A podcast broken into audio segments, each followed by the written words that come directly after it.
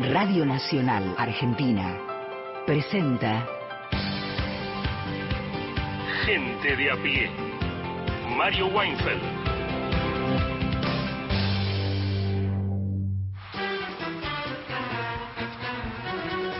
Buenas tardes, buenas tardes a todos, todas, todes. Son cerca de las, cinco, las 3 y 8 minutos en la República Argentina. Vamos a estar hasta las 5 de la tarde por esto que dice ser y llamarse gente de a pie. Irradiamos por Nacional, Nacional Folclórica, más de 20 emisoras que propagan por el vasto y bello territorio de la patria. Te prometemos un programa variado con material hay poesía, hay música, hay cine, hay política, claro que sí.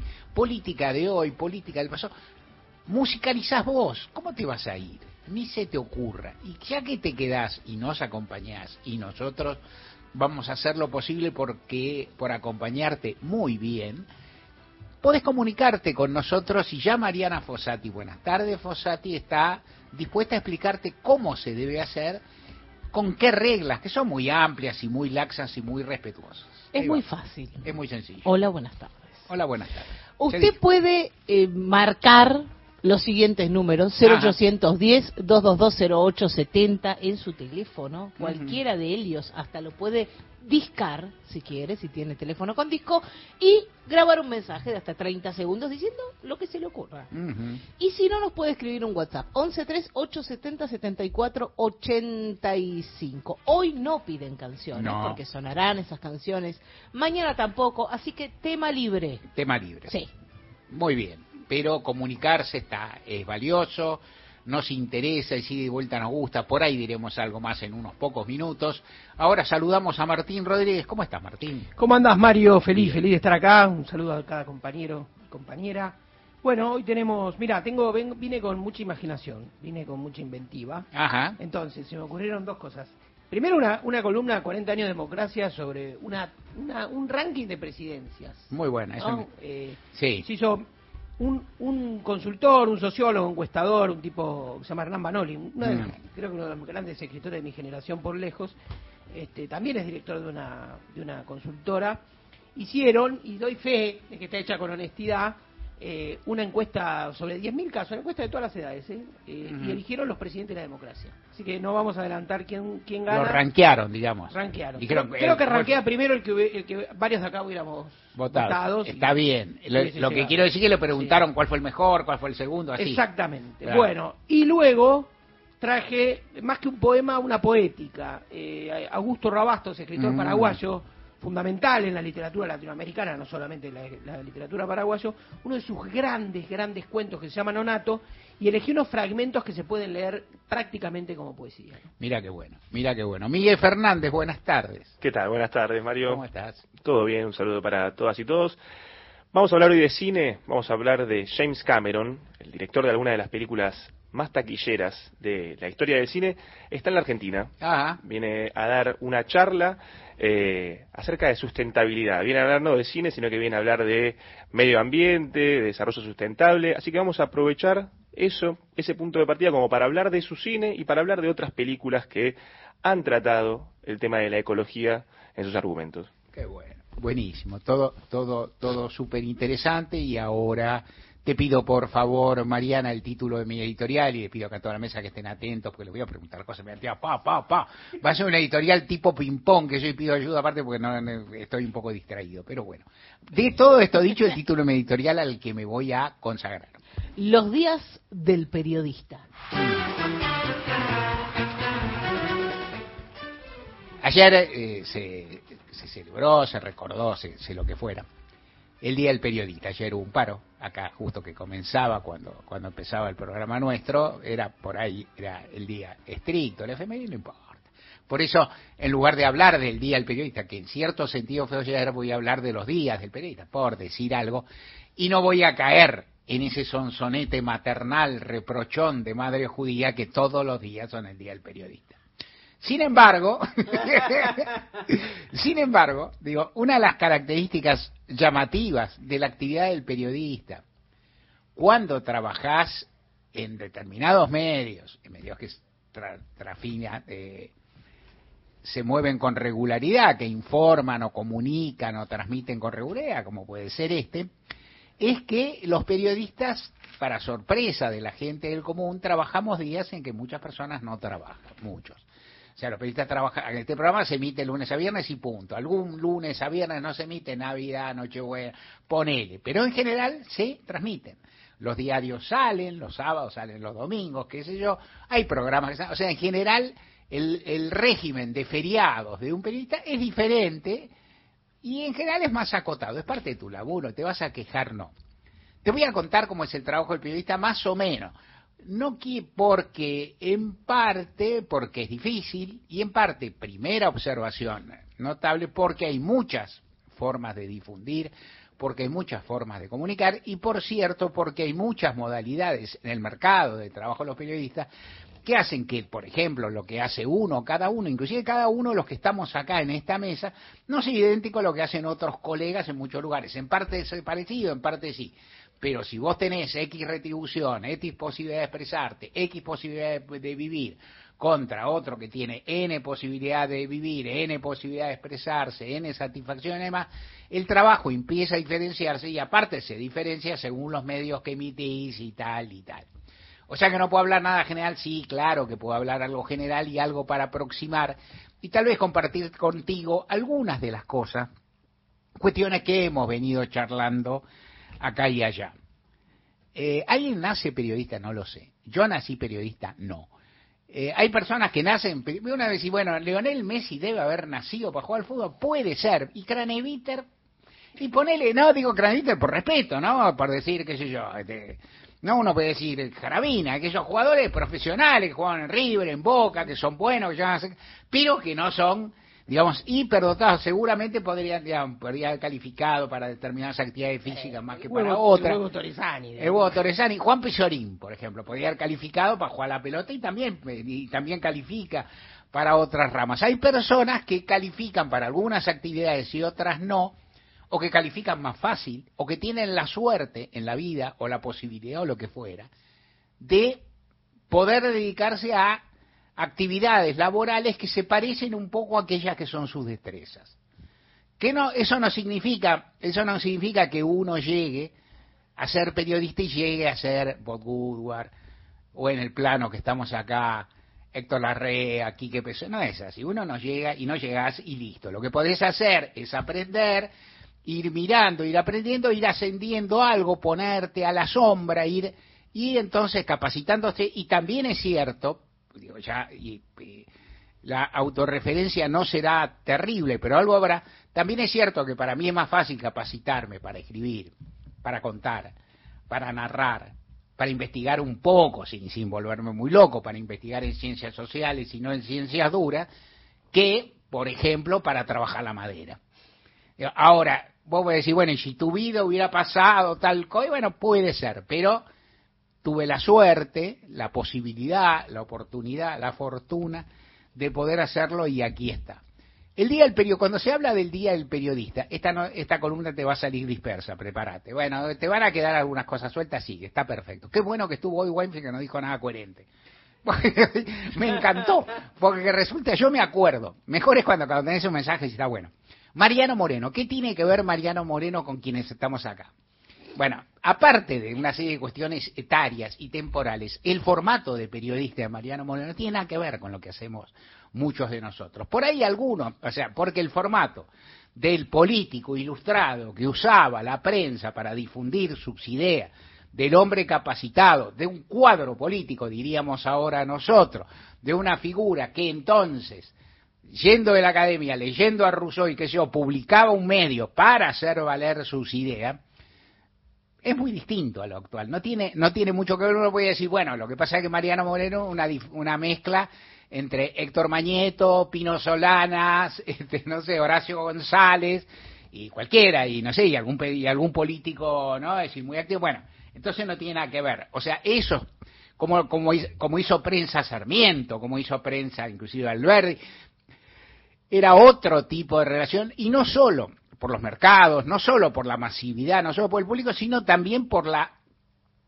profesionalidad o la característica, la, la historia de vida de las personas que hacían periodismo. Rodolfo Walsh, que no lo teníamos que ver, Rodolfo Walsh está bien. Digo, está buena la imagen mítica o la imagen del bronce o la imagen formidable de una figura referencial. Los que hacemos esto, admiramos a Rodolfo Walsh, lo miramos y laburamos en parte de otra cosa. O sea, hacemos otras tareas.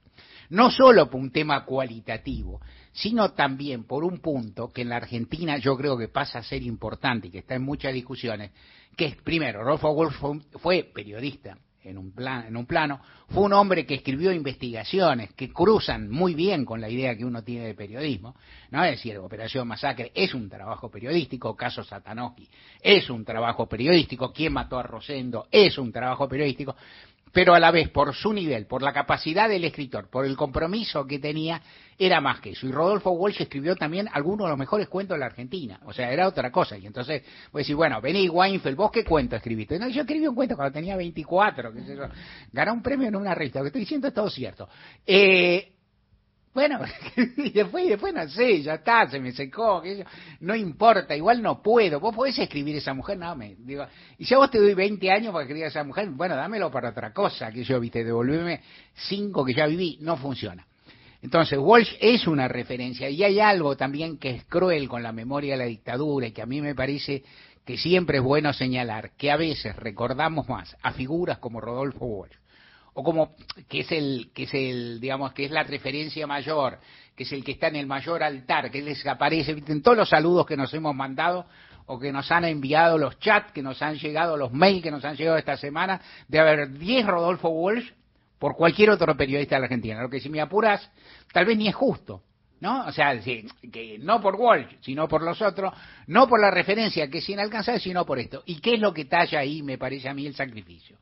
La muerte el momento triste que en el cual Rodolfo Wolf fue una de las tantas víctimas de la dictadura militar. Eh, ¿Estoy en contra del recuerdo? No, no estoy en contra del recuerdo, estoy señalando que para, para los que funcionamos en otra forma, en otro tiempo, esas referencias son inalcanzables y en cierto sentido, aparte son diferentes. ¿Para qué te hiciste periodista vos? En primer lugar me hice casi sin darme cuenta. Vine, llegué desde otro lado, llegué de mi profesión de abogado, mi militancia política, ninguna me satisfacía del todo. Quise escribir de política en un medio, en página 12, cosa que ya venía haciendo y de pronto me encontré con que me fui metiendo en una vorágine de ser profesional periodístico, cosa que algunas de las personas, las que me llevaron a eso, sabían antes que yo, o sea, me habían visto un destino profesional que yo no me había visto. Lo agradezco a la naturaleza, a la suerte, no creo en la divinidad, si creyera se lo agradecería también y le agradezco a esas personas. ¿Por qué está tan bueno ser periodista cuando trabajas en condiciones más o menos pasables? Primero porque es bueno trabajar en condiciones pasables en lo que te gusta. Segundo, porque es bueno trabajar y poder defender tus ideas, creencias y valores, aquello que llamamos ideología. Tercero, porque es mejor poder hacerlo dentro de un formato que te exige brevedad, una mirada sobre quien te escucha o te lee, respeto por otra persona, tiempos cortos, medidas en la medida de lo posible ciertamente cortos, formatos que están ya experimentados y porque eso te permite entrar a, reductos colectivos como una redacción, como una radio, como un programa o varios, en lo cual trabajas con gente que te es afín.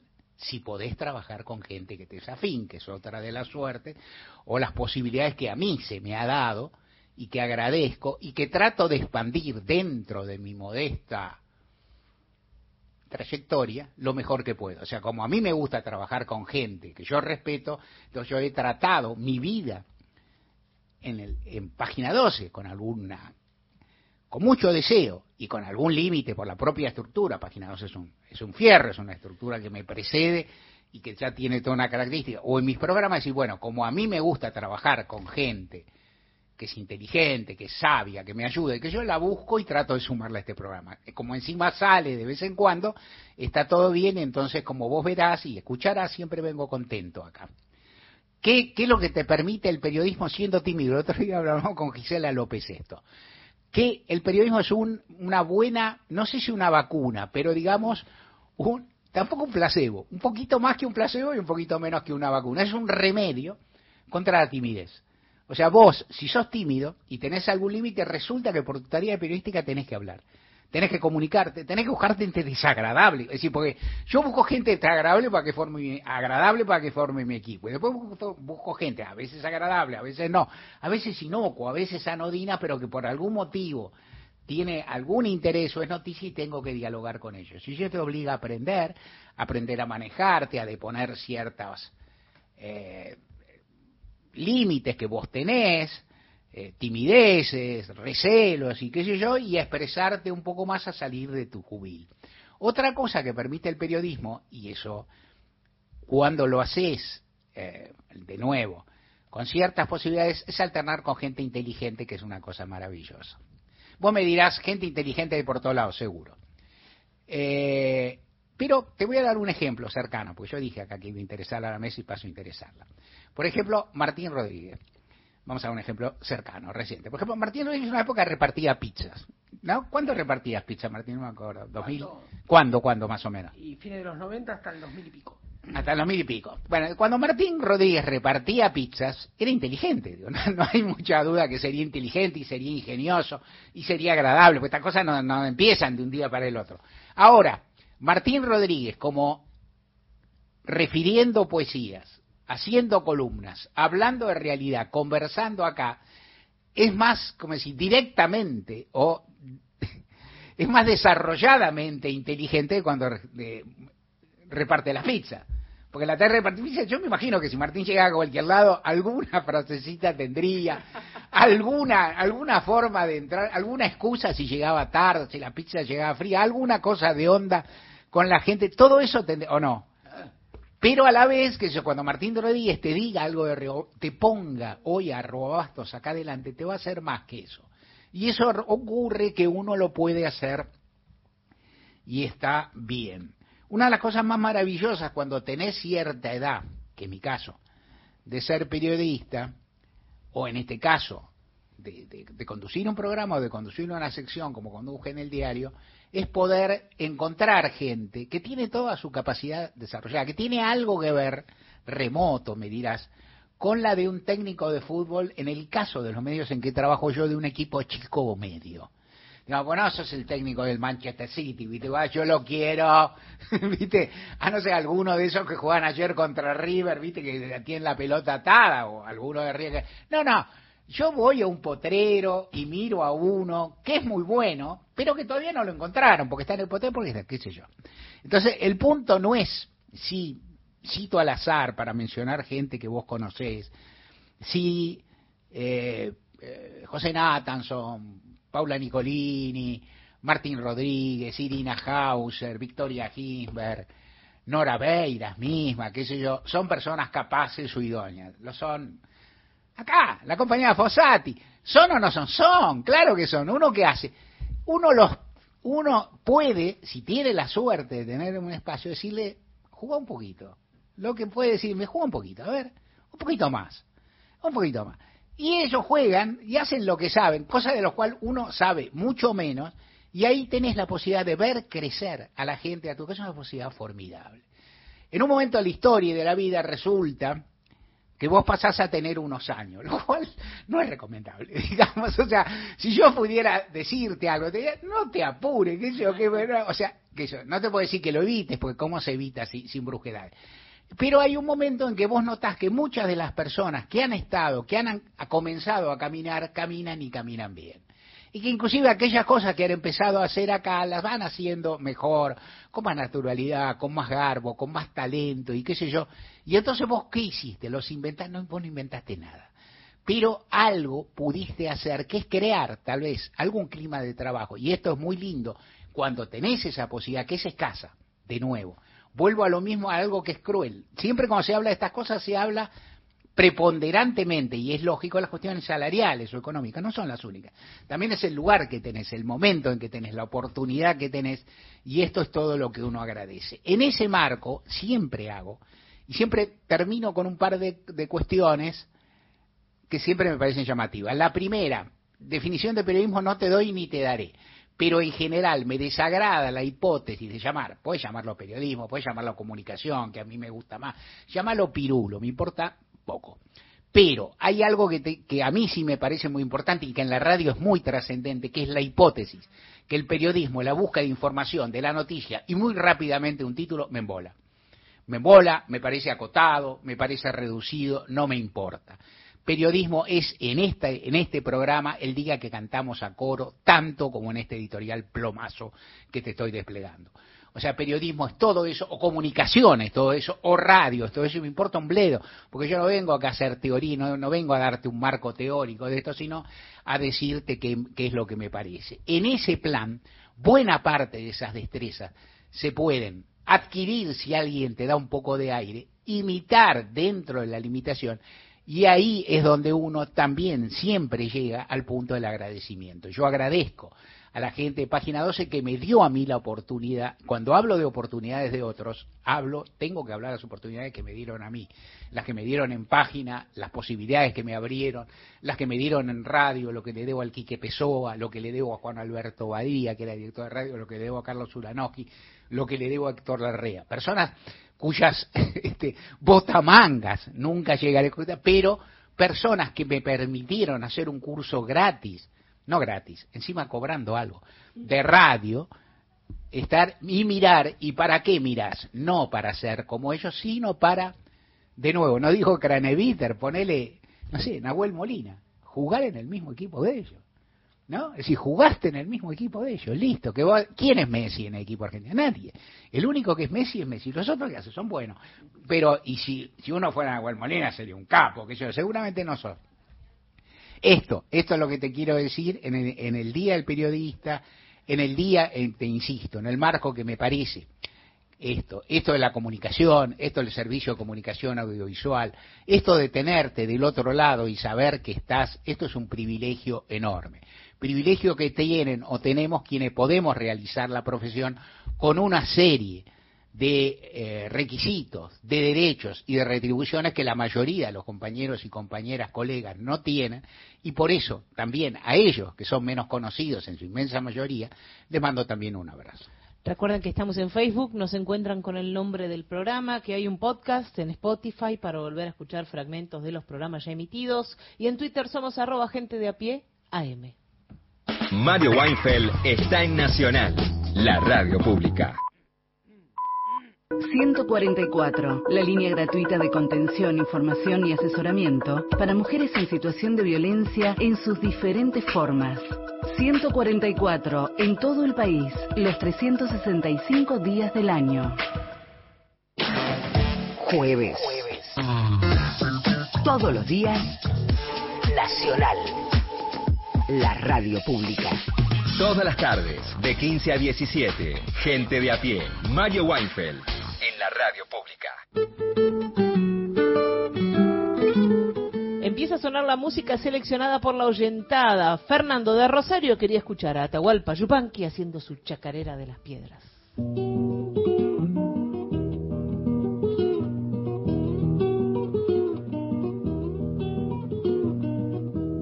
Aquí canta un caminante que muy mucho ha caminado y ahora vive tranquilo y en el cerro colorado.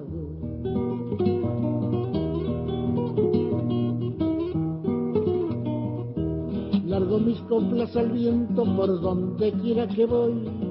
Soy árbol lleno de frutos como plantita en mi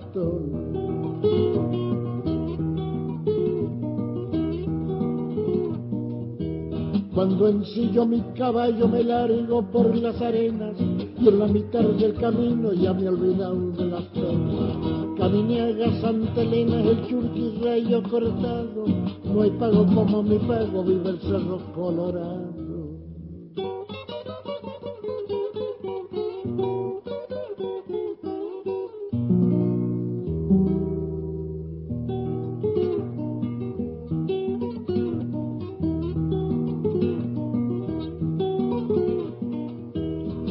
Sombra de un hostal y sentido de un repente a una moza que decía, sosiegue que viene gente.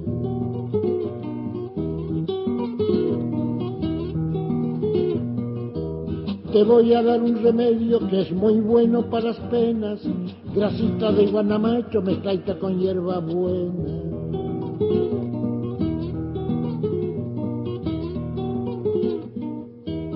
Chacarera de las piedras, criollita como ninguna, no te metas en los montes si no ha salido la luna. Caminiaga, Santa Elena, el churqui, rayo cortado, no hay pago como mi pago, vive el cerro colorado.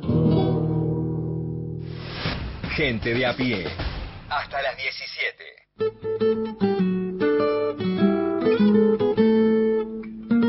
Martín Rodríguez, encuesta sobre presidentes, a ver. Sí, nos salimos un poco de la encuesta política que ya aburre y que además está, Sí. todavía no se sabe, está, ¿no? Se está Sí. armando el, el escenario, falta poquito para los cierres y todo. Primero es el cierre. Ojo con experte. Ojo con expert, sí, pica en punta- pica- sí. está subiendo expert. pica en punta expert. Y entonces, este, revisé ahí una, una encuesta que me pareció súper interesante, eh, más enmarcada, digamos, en estos 40 años de democracia argentina, que, que, bueno, que en un sentido este, celebramos, aunque haya un clima raro para esa celebración, pero bueno, finalmente se celebran, ¿no? Es un año de mucha efeméride, ¿no? El 2023, porque toca el inicio de la democracia, también toca el 1973 la vuelta de Perón y también toca el origen del kirchnerismo. Entonces, yo creo que esas, esos tres están sobrevolando. ¿Quién fue el mejor presidente desde 1983 para los argentinos? Encue- encuesta, encuesta.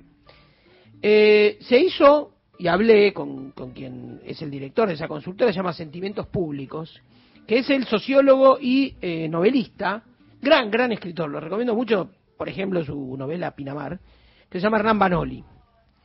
Y realmente trae, eh, son sobre 10.000 casos en toda la Argentina, y trae eh, un resu- resultados una vez que te lo dicen son lógicos, a- a- para mí, sobre todo quienes ranquean pican en punta.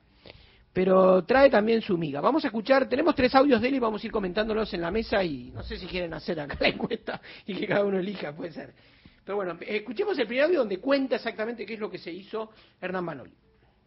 Hicimos una encuesta de 9.553 casos a nivel nacional, preguntando cuál había sido la mejor presidencia eh, de la democracia en la Argentina. Y los resultados fueron que en primer lugar salió votada la de Néstor Kirchner, con un 24,5% de las elecciones. Y en segundo lugar la de Raúl Alfonsín, con un eh, 18,9, casi un 19% para mí es también importante decir que salió Mauricio Macri con un 14,4, ¿no?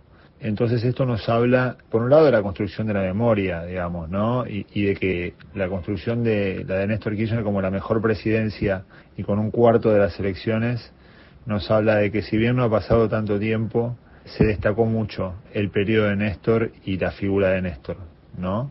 Y después con respecto a Alfonsín, bueno, yo creo que lo de Alfonsín está en una curva de crecimiento mucho más alta que la de Néstor, porque fue hace mucho más tiempo la de Alfonsín, y creo que puesta en perspectiva, eh, la gente valora eh, muchísimas cosas que tuvieron que ver con el orden institucional y la consolidación de la democracia y el retorno de ese orden y de esa democracia que nos trajo Alfonsín.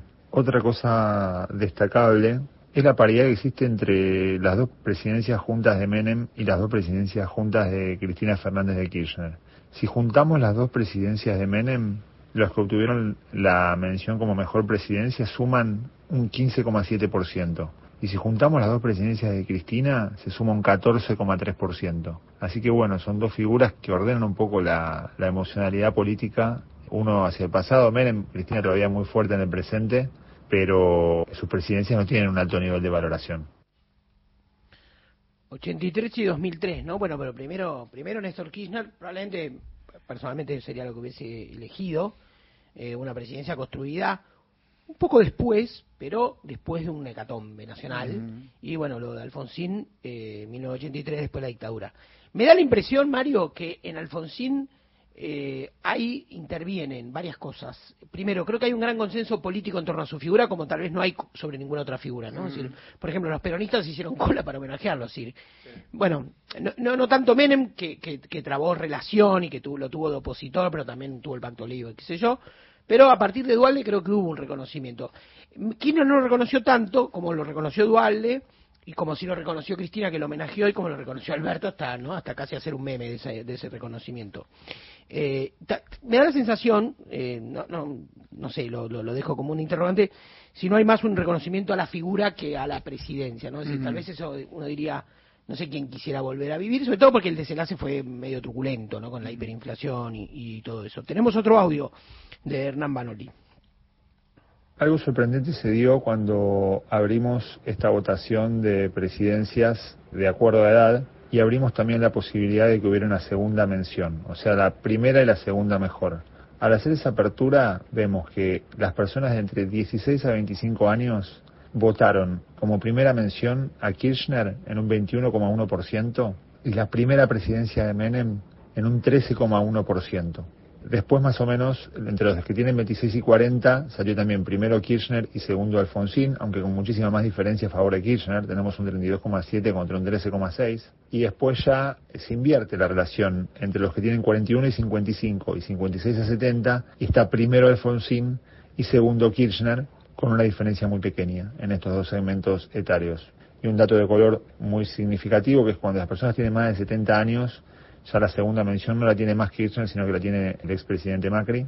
Pero lo que decía es que el dato sorprendente de esta lectura es la presencia de Menem entre personas de 16 a 25 años como segunda mención en mejor presidencia desde el retorno a la democracia. Eso significa que hay una lectura política de la generación que se llama Centennials bastante positiva en un segmento importante, interesante eh, de los jóvenes. ¿no? Y esta lectura positiva de la presidencia de Menem uno la podría asociar principalmente a dos cosas. Por un lado, a la fuerte pregnancia que tiene el movimiento libertario y la candidatura de Milei entre los más jóvenes. Y por otro lado, a memorias familiares del menemismo, ¿no? que en muchos casos son fuertes y son positivas. Bueno, acá tiró cosas interesantes, ¿no? Esto último que está diciendo sobre jóvenes. Básicamente, dicho rápido, que no vivieron los 90 y que votan la presidencia de Menem. Que claro, si no vivieron los 90, entre 16 y 24, decía Hernán Banoli, que era el, director de Sentimientos Públicos, que hicieron esta encuesta. Y uno dice, eh, los últimos 10 años, con alta inflación, sobre todo los últimos 6, pongamos de 2018 para acá, que pega un repunte bárbaro en la inflación, y entonces vos decís, están imaginando, seguramente idealizando en algún sentido, una época donde hubo estabilidad y donde la inflación fue prácticamente aplastada. Después, una cosa que dice Hernán, que tiene que ver con las memorias familiares. Mi, mi, mi, impresión es que Menem funciona en una suerte de closet de la memoria, ¿no? Es decir, es algo eh, donde las ganancias de esa época no tienen una enunciación colectiva, ¿no? Más bien tienen una, enunciación individual, ¿no? Y donde, bueno, algunos que pudieron tener un crédito, que pudieron tener un departamento, que pudieron viajar a, a Europa o a Estados Unidos, es decir, que a Cuba, mucho. En fin, el uno a uno, ¿no? Los beneficios y las mieles de ese uno a uno que tuvo unos primeros años virtuosos, claro que sí, porque eh, también, digamos, la, eh, si decíamos, Alfonsín viene de la dictadura, Kirchner viene del 2001, Menem venía de la hiper, porque habría que razonar rápidamente que toda esa década del 90 también se explica sobre aquel derrumbe hiperinflacionario que significó el 89. ¿Vos querías decir algo, Mario? No, no, no. Bueno, metamos, metemos entonces, dale, dale, al dale, metemos entonces el tercer audio de Hernán Banoli. Otra beta que puede resultar interesante es la de la apertura de las mejores presidencias de acuerdo a los niveles socioeconómicos alto, medio o bajo. Acá los resultados nos sorprenden, pero hay algunas perlitas que podríamos resaltar. En el caso de la presidencia de Kirchner, no hay gran diferencia en su performance entre los tres niveles socioeconómicos, mientras que en el caso de la presidencia de Alfonsín, sí. A más alto el nivel socioeconómico, menor el nivel de preferencia, con una diferencia de aproximadamente 7 puntos a favor de, de los niveles socioeconómicos alto y medio. En el caso de Macri, esa diferencia se estira a 10 puntos. O sea, hay una proporción muchísimo mayor de personas de nivel alto y medio que eligen a Macri como una buena presidencia que la que lo eligen de un nivel bajo. En todas las presidencias peronistas ocurre lo mismo, incluso en Alberto Fernández, que tiene unos niveles de, predilección bajísimos, eh, muy similares a los de la Rúa, y a diferencia de la Rúa, Alberto sobreperforma entre los niveles socioeconómicos bajos y subperforma en los altos y medios. Y un detalle que a mí me parece también bastante llamativo es que Dualde es muy parejo en los tres con una leve favorecimiento en los niveles socioeconómicos altos. O sea, hay una, hay una conciencia del buen gobierno de Dualde que va más allá del nivel socioeconómico. Bueno, súper interesante. Previsible en el sentido de que los más pobres o no sectores más medios bajos bajos eligen gobiernos peronistas, medios y medios altos eligen gobiernos no no peronistas. En lo de Macri se revela mucho. Probablemente hay algo de eso en Alfonsín también, una una figura digamos elegida esa especie de inspiración republicana, ¿no? de lo que el hombre significó como, como reconstrucción institucional. Eh, lo de Dualde, parejo, ¿no? Este, para Dualde, aunque muy bajo también, una presidencia rara, es decir, una presidencia que no vino de los votos, ¿no? Entonces tiene como un diálogo más difícil con la sociedad. Me parece que la, la sociedad dialoga menos con, ese, con esa presidencia, o dialoga, razona, o rememora, o no, interactúa menos con la memoria de esa presidencia que con las que se votan, ¿no? En muchos casos. Me parece, para cerrar y te doy la palabra, me parece importante hacer esto, sobre todo por la emergencia de electorados, y que, que son, decíamos, de 16 a 24. Hernán Banoli destacaba la, la, una especie de valoración sobre la década del 90 o sobre la primera presidencia de Menem eh, muy pronunciada en jóvenes.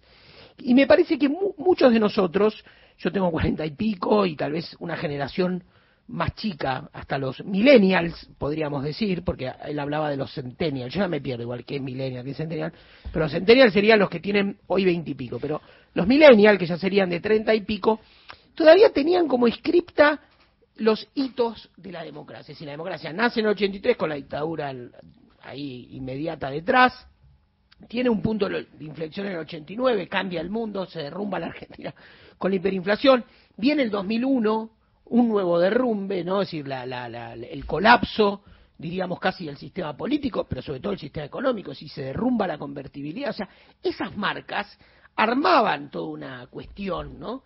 Y ahora, por ejemplo, armaban una cuestión en la cual el kirchnerismo, durante los años kirchneristas, había un gran tabú sobre los 90, uh -huh. ¿no? Sí, había una idea de, bueno, bueno, ya está, el innombrable, había quedado medio como el innombrable. Y ahora aparecen nuevas generaciones que no tienen esas marcas en el cuerpo o en la memoria tan presentes como, como, la, como las que tuvimos hasta mi generación y un poquito más, digo yo. Yo me animo a decir que los millennials.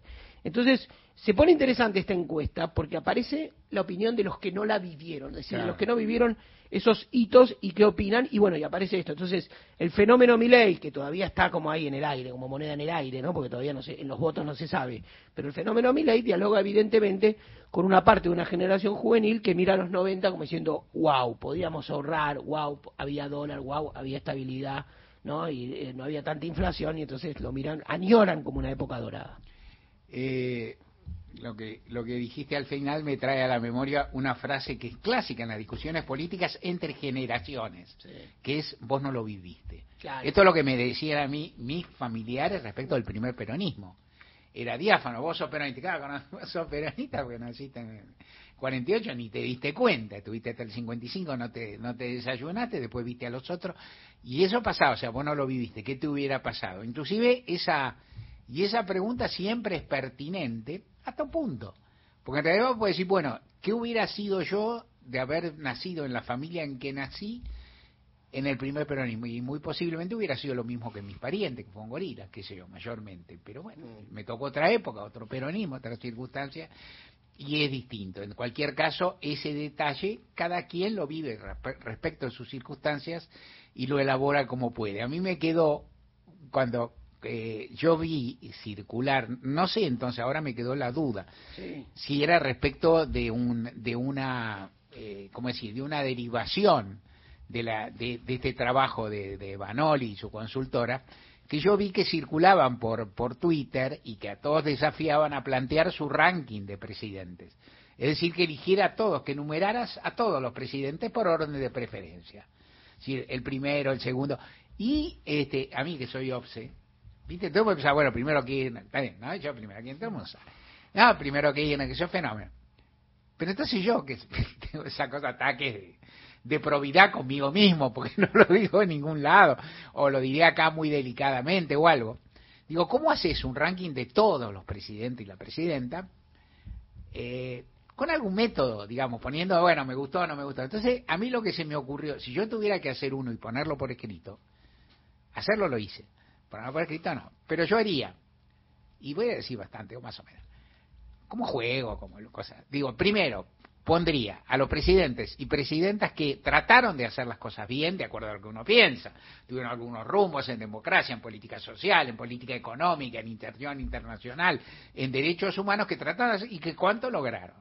Esos dos factores. Hay algunos que jugaron, voy a decirlo pronto, que trataron de mejorar a la Argentina en valores, en, distri- en distribución, en igualdad, y hay otros que no. Estoy de acuerdo a mí. Y hay otros tibios. A esta altura hay algunos tibios. Entonces yo pondría en el primer pelotón, o sea, en el pelotón de los buenos, a Néstor, a Cristina Kirchner y a Raúl Alfonsín. En el de los intermedios, a Eduardo Dolde y a Alberto Fernández.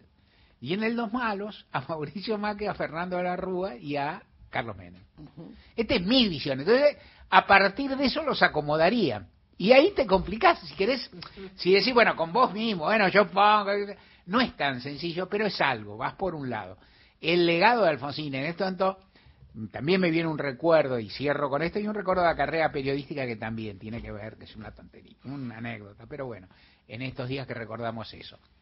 Eh, Raúl Alfonsín, cuando falleció Raúl Alfonsín, eh, que un poco se veía venir, que podía estar pasando, sí, sí, todos tratamos de hacer los diarios, quiero decir, en particular, bueno, editoriales, notas largas, que yo, yo, yo cometí alguna, todos hicieron.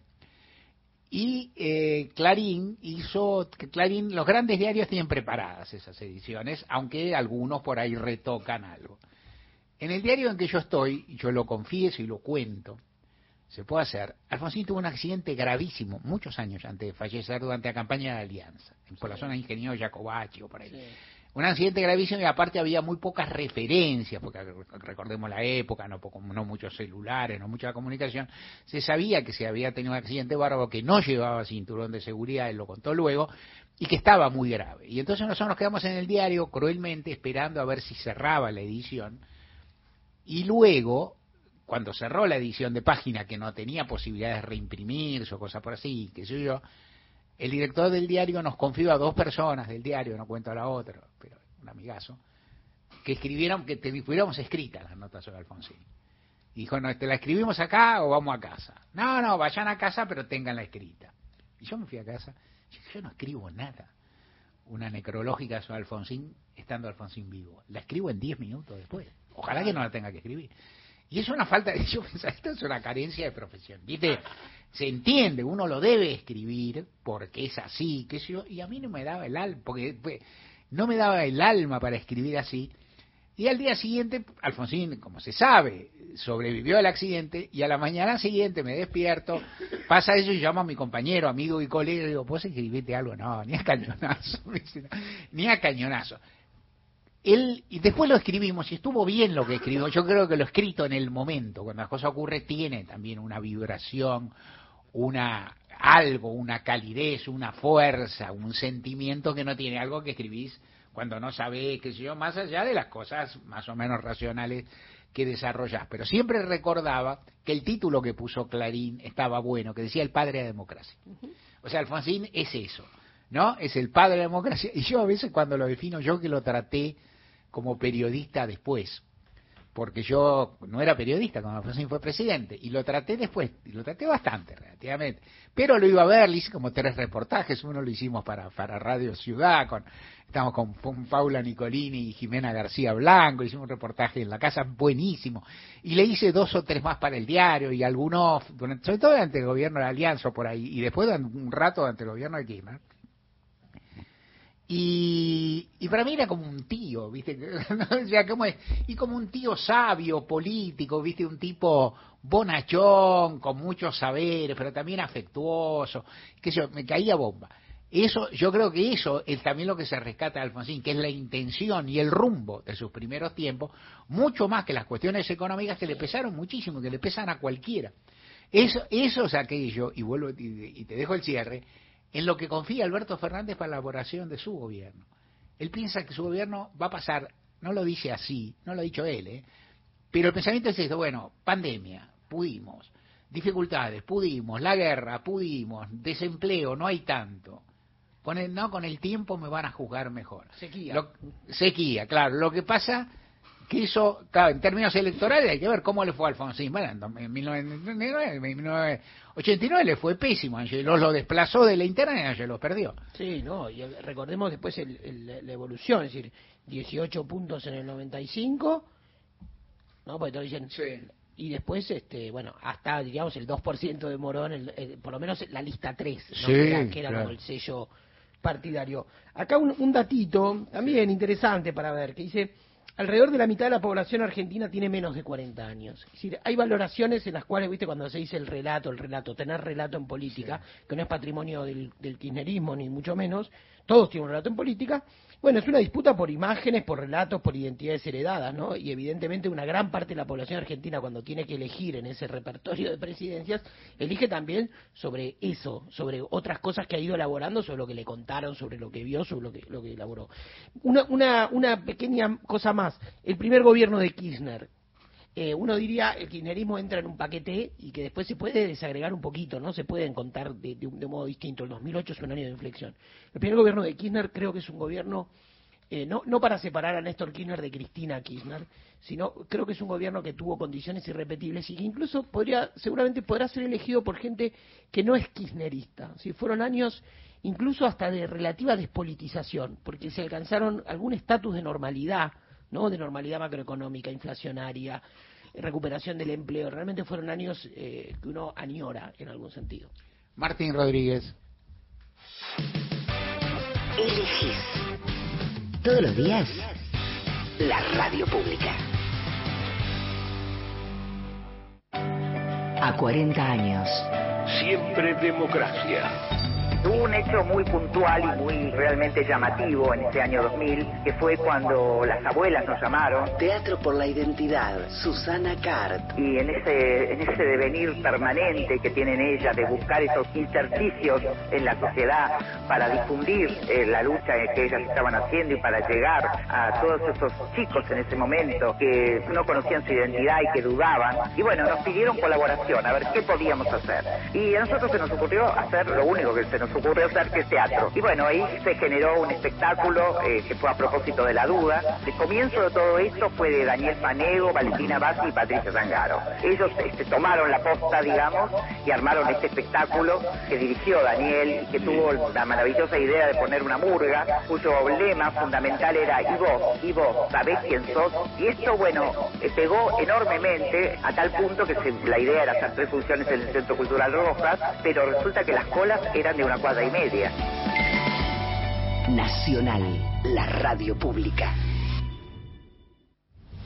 WhatsApp de oyentes 11 3 870 7485. WhatsApp Nacional.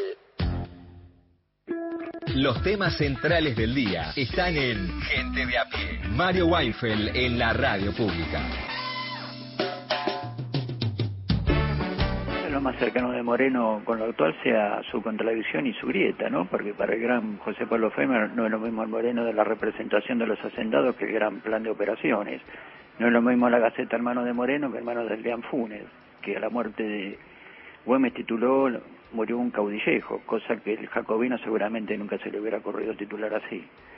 Bueno, pero las contradicciones vienen desde el comienzo de nuestra nación, ¿no? Abrazos. Estela Maris de San Fernando, buenas tardes. Quiero dejar mi saludo del Día del Periodista para toda la mesa de Mario. Gracias compañeros periodistas, Mario, a todos los periodistas de la radio porque contribuyen a formarnos. Y bueno, pero ¿qué podemos decir de los malos que no, no ejercen la profesión como corresponde, que son una caterva de mentirosos? ¿Qué pueden tener de periodistas y que tanto daño hacen a la sociedad? Gracias compañeros, mi nombre es Ana.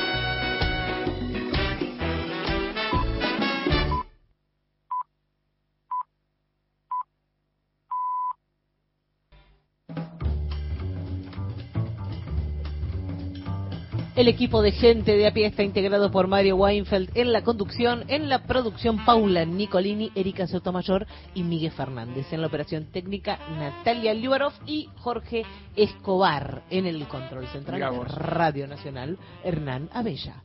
Las y los columnistas son Lorena Álvarez, Victoria de Masi, Mariana Enríquez, Miguel Fernández, Hernán Fredes, Juan Manuel Carc, Paula Nicolini, Martín Rodríguez, Beto Solas, que hoy está cumpliendo años. Está cumpliendo años el Beto Sola. Eh, felicitación a la distancia ya. En cariño a Beto Solas, figura indis- indi- indisoluble de los programas de, de quienes habla, ¿no? Erika Sotomayor, Gustavo Vergara y Gerardo Villar en la locución Mariana Fusar.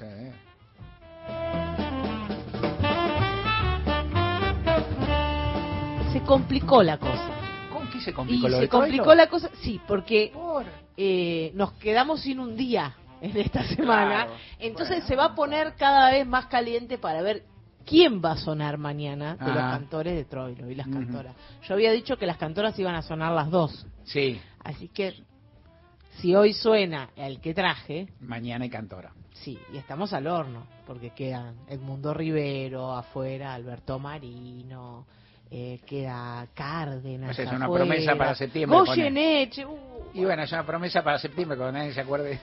O sea, volvemos. volvemos con. Volvemos. Bueno, septiembre, aparte con la tanta política y tanta atención, empezamos a poner y nadie se acuerda. nadie se va a acordar de no, se nada. acuerdan, no se van a acordar a mitad de los candidatos. Igual me preocupa si vos salís hoy por las milongas Sí, a, hoy- hacer, hoy a hacer una compulsa eh, que no que la gente no se ponga violenta con vos. No, no, no, la gente conmigo es muy respetuosa. Ah, bueno, bueno, listo. Me- inclusive cuando les pido y les imploro y me arrodillo ante ellos, me convidan un café. un- Ah, mira qué bueno. Sí, sí, tengo que, a veces caigo en cosas medio vejatorias, pero bueno. ¿Cuál es el cantor de Troilo preferido de Martín Rodríguez, por ejemplo? A ver, pregunto. Tiene que decir uno, uno. No, me, me cagaste. Porque, Va, bueno. No, porque te digo, te digo rápido, te digo Goyeneche. Sí, mucha gente cree que Goyeneche, tengo un amigo que, que acusa a los que eligen a Goyeneche de ser el can- ¿viste? el cantante que eligen los que no les gusta el tango, sí. Y eso me embola. Entonces, está bien, lo que pasa es que pa- para mí el Goyeneche con Troilo y con eh, Estampone Sí. tiene un momento de interpretación impresionante. Es como decir, bueno, me gustan los Beatles, yo qué sé, perdón, per- perdón el Elvis Presley, pero me gustan los Beatles, prefiero los Beatles. Pero bueno, puede ser este Fiorentino. Muy bien. Fiorentino lo escuchamos. Sí, lo escuchamos el otro día, o sea que... Si hay que mostrar, de, digamos, Y un poco Se un poco, se claro. escuchó un poco. Bueno, Bueno. el cantor que reemplaza a Fiorentino en la orquesta de Troilo es Florial Ruiz. eh, Entra grande. con ese con esa tarea no menor de reemplazar a, a Fiorentino con otro estilo totalmente distinto. Dicen que dicen que es el cantor preferido del Indio Solari. Incomprobable. No, en realidad lo dijo alguna vez, pero bueno, es un dato. Una nota al pie. Había nacido en Buenos Aires, Florial Ruiz, se llamaba así, no era un seudónimo. ¿No? ¿No El era viejo- Esca- Escaponaro? No, no, no, se llamaba Florial Ruiz. Toño Escaponaro. Había nacido en el año 1916, padre anarquista. eh, él se llamaba Florial. Florial y sus hermanos Fraternidad y Libertario. ¿Qué te parece? Zafó porque le, pusieron Florial. Sí, sí. Bueno, em, El tío de Milei. ¿eh? de, de los otros, de los Sí, otros, de los libertarios era- de los otros. Eran libertarios, pero buenos. Bueno, el viejo era tapicero, eh, laburó de pibe, primero en la tapicería, después eh, en, el, en un reparto de leche y de pan, y empezó a cantar serenatas con Hugo del Carril, cosa que también hizo Edmundo Rivero, cantar serenatas, cosa que se utilizaba, llamaban a dos pibes del barrio, le tiraban unos mangos para quedar bien con, con alguna chica que cumpliera años o con quien alguien quería congraciarse. En el año 38 se incorpora a la primera orquesta con seudónimo. Y acá vuelve el tema del seudónimo. El seudónimo era Fabián Conde. ¿Por qué? Porque el viejo no quería que cantara tango porque era una música que le parecía que no tenía nada que ver con sus valores, que era una música de rufianes, de gente de la noche, de mal entretenidos. Así que el tipo empezó a cantar, Florial empezó a cantar, que era un pibe, con seudónimo. Cuando el viejo se enteró lo echó de la casa. Pero bueno, después al tiempo pudo volver, se amigó con el viejo y en ¿Volvió el año... con el nombre de él o con seudónimo? No, hola. Hola, soy Florial Conde. ¿Me Soy- podría dejar en la cama de su hijo que total no vuelve? Ahí no funcionaba. Ahí no funcionaba. Por la radio funcionaba, porque Claro. imagínense, sonaba por la radio Fabián Conde con la orquesta de mm, José Otero. Bueno, el padre tal vez no se daba cuenta. Si lo escuchaba se tenía que dar cuenta. Pero bueno, parece que le funcionó un tiempo hasta que el viejo se enteró. En el año 42 entra la orquesta de De Angeli y ahí, bueno, ya rompe todo, se hace recontra conocido, pero graba ocho tangos nada más con De Angelis. Entre ellos Marionetas, que es uno de, de los éxitos de Floreal Ruiz. Eh, y en el año 44 entra la orquesta de Troilo para reemplazar a Fiorentino y comparte ese momento con Alberto Marino y con Edmundo Rivero.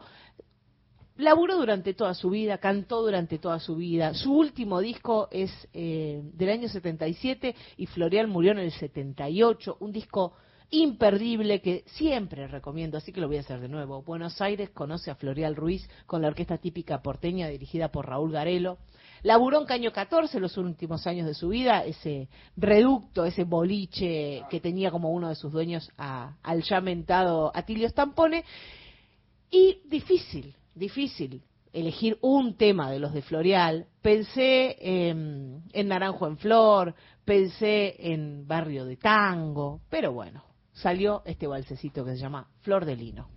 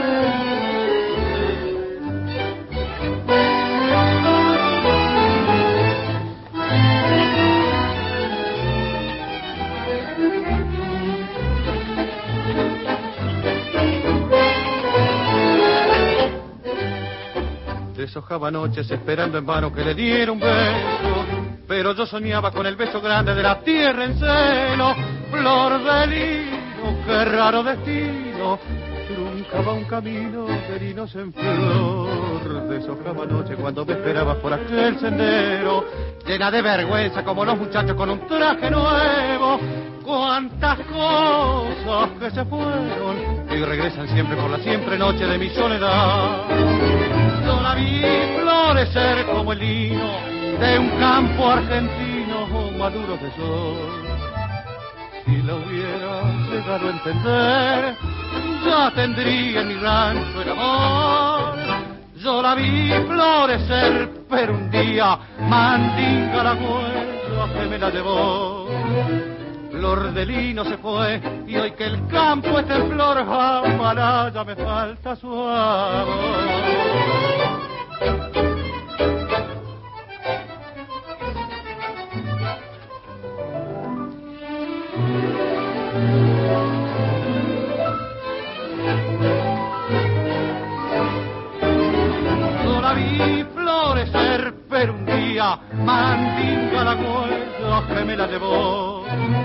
Flor de lino se fue y hoy que el campo está en flor, ya me falta su amor.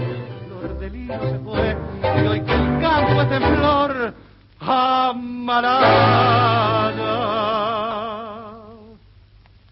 me falta su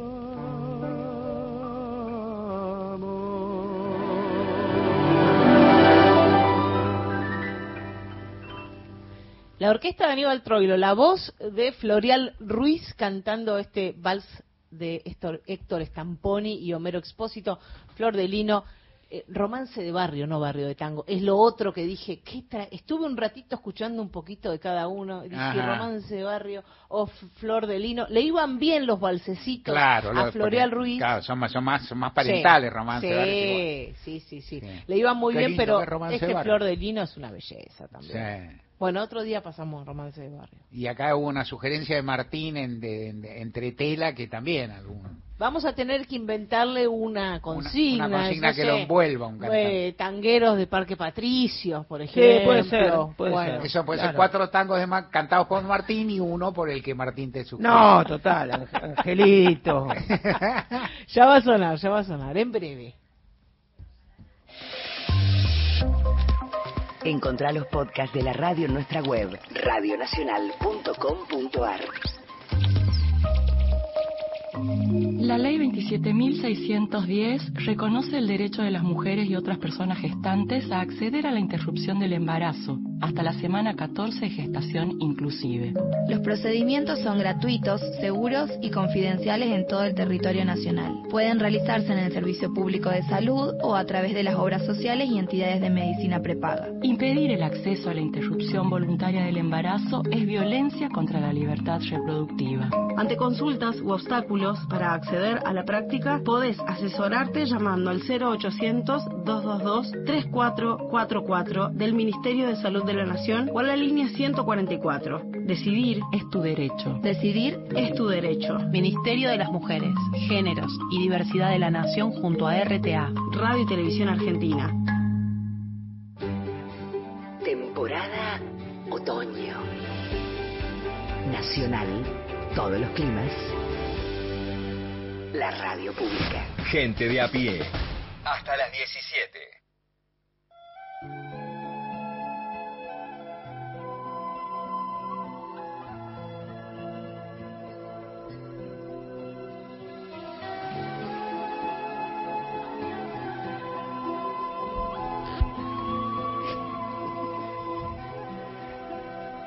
La música la reconoces y no vamos de ninguna manera a hablar de política y usar una de las metáforas más arquetípicas de este momento político. Para nada. Vamos a hablar de cine. No vamos. Vamos, dijo el mosquito. Miguel Fernández va a hablar de cine. Sí, Mario, gracias. Eh, vamos a hablar de James Cameron. Estamos Claro. escuchando la música de Celine Dion para Titanic. Claro. Eh, Es una, es una especie de melodía meme, ¿no? Porque vos pones esto y ya hay algo que te, te imaginas 25.000 chistes con esta música. Sí, Claro, tal cual. Eh, pero sí, estamos hablando hoy de, de James Cameron. Es el director, ¿no? De, es el director de Titanic, es el director de Avatar, director de las películas de Terminator, uno de los tipos más taquilleros que, que existen en el, en el cine y que han existido a lo largo de, de su historia. Es una, una persona que entiende perfectamente la idea de, del cine como espectáculo. ¿no? El- vivimos en, un- en una época de mucho streaming, de, de esta idea de el cine en tu casa, y él es uno de esos que siguen bancando la idea de la experiencia colectiva en la sala, pero que además sabe perfectamente cómo arrastrar eh, al público a, a las salas. Hoy por hoy, de las películas más taquilleras que, que existen, de las cinco primeras, tres las hizo él, que son Titanic, eh, Avatar y su secuela. La secuela de Avatar, si no la vieron, se- desde ayer está disponible en Disney Plus. La- las tres están eh, arriba de los 2 mil millones de dólares. Es una persona que recauda guita como, como loco. Es un tipo que apuesta mucho a. Se la juega, ¿no? Apuesta por él y la apuesta le sale bastante bien. Por ejemplo, Terminator. La primera Terminator, ¿sabes cuánta plata cobró por el guion de Terminator? ¿Cuánto se lo compraron? Un dólar. El tipo quería dirigir la película y para que lo dejen dirigirla, por un dólar eh, vendió el guion de esa película. Son esas cosas, esos tipos que, que la ven, ¿no? Que, que ven lo que otros no están viendo. Como pasó en su momento, es muy conocida la historia de George Lucas con la Guerra de las Galaxias. Persona que no cobró un centavo por hacer la Guerra de las Galaxias, es lo que pedía era un porcentaje del marketing. Se le mataron de risa y después, unos meses después de la Guerra de las Galaxias, había, pero Darth Vader en la tapa del inodoro, estaba, estaba por todos lados. Y, y el tipo se hizo hiper mega millonario. James Cameron, por ejemplo, Avatar. La estrena del 2009. Fue la película más taquillera de todas y se enfrascó en hacer secuelas de Avatar eh, que no se terminaron, no, parecía que no las terminaba de hacer nunca más.